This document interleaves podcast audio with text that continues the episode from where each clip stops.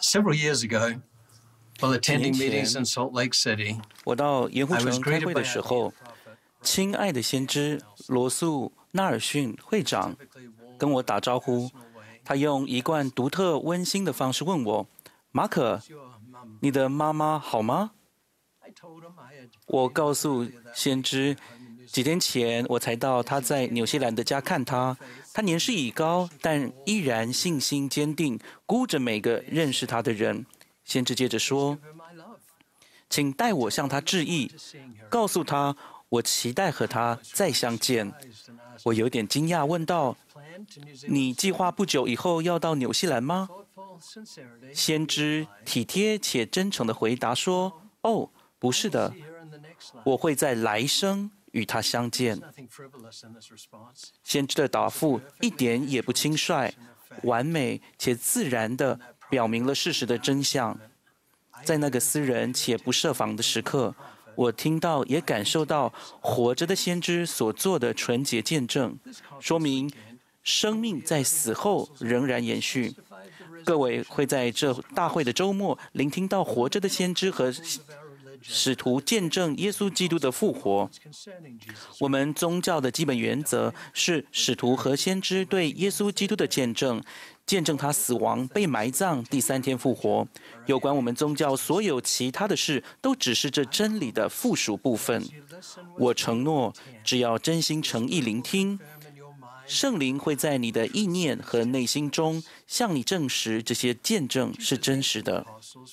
耶稣死后向古代使徒显现，永远地改变了他们。其中十位使徒亲眼目睹了他已经复活。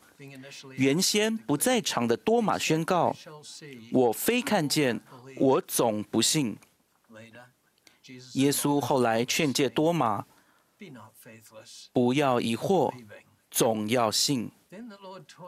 主接着教导信心的重要。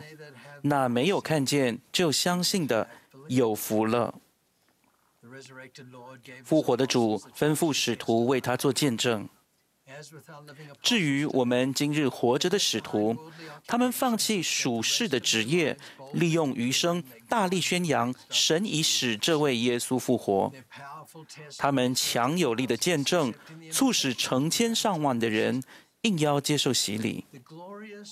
复活节早晨的荣耀信息，深植在每一位基督徒的心中。耶稣基督已经从死里复活。因为这样，我们也都会在死后复活。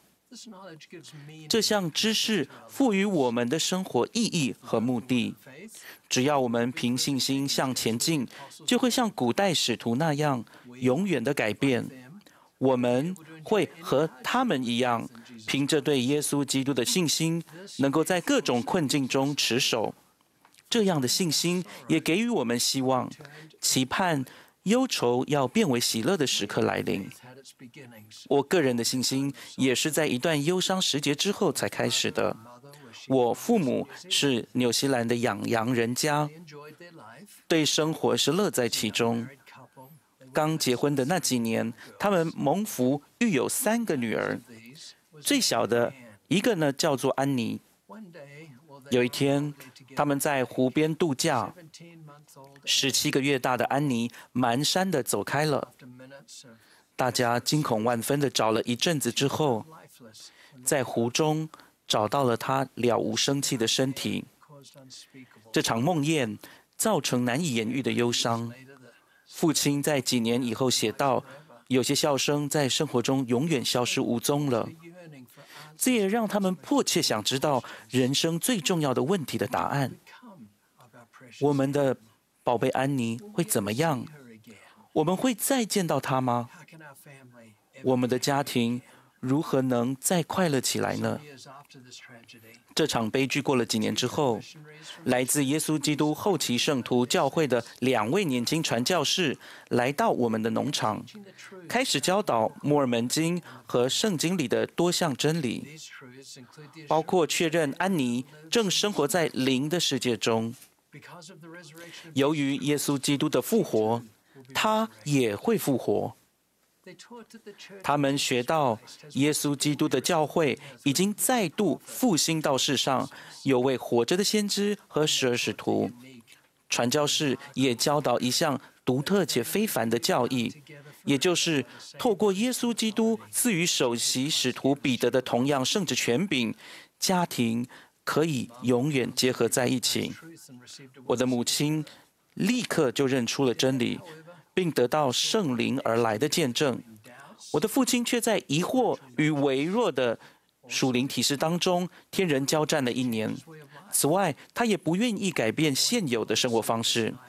有一天早上，一夜失眠的他起来在房间踱步，一边转向母亲说：“我今天就要受洗，不然永远都不要受洗。”母亲告诉传教士事情的经过，他们立刻察觉父亲心中微弱的信心火苗，不是要燃起，就是要熄灭了。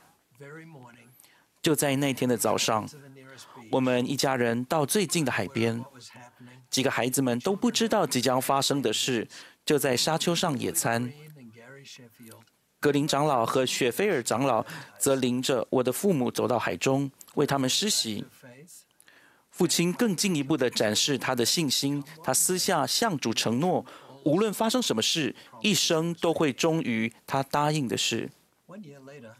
一年以后，纽西兰汉米顿圣殿奉献了。不久之后，在主的那位住在主的那座神圣屋宇中，我们一家人加上代表安妮的人，跪在祭坛四周，经由圣职的权柄，透过简单美丽的教仪，结合成永恒家庭。这带来无比的平安和喜乐。多年后，父亲告诉我。如果不是安妮的不幸身亡，他永远都不可能谦卑下来接受复兴的福音。然而，主的灵细细浇灌出希望，让人相信传教士教导的是真实的。父母的信心继续成长，直到两人都燃烧起见证之火，让他静静的、谦卑的引导他们生活的每个决定。我永远都感激父母为未来世代所树立的榜样。许多人因为他们运用信心，采取行动来应对深沉的忧伤，生活获得永远的改变，而且人数根本难以估算。我邀请所有感到忧伤、所有与怀疑交战、所有思考死亡以后会怎么样的人，把信心放在基督身上。我承诺，只要你渴望相信，然后凭着信心行动。跟随圣灵的低语，就会找到今生以及来生的喜乐。我多么期盼与姐姐安妮见面的日子！我期盼与三十多年前去世的父亲再次欢喜相逢。我见证，怀着信心生活，没有看见就相信，并透过圣灵的能力得知耶稣基督活着的时候会得到喜乐。我以全部的心力选择跟从耶稣基督和他的复兴福音，这让我在生活中的每个层面都蒙得祝福。我知道耶稣是基督，是神的儿子，我们的救主和救赎主。奉耶稣基督的名，阿门。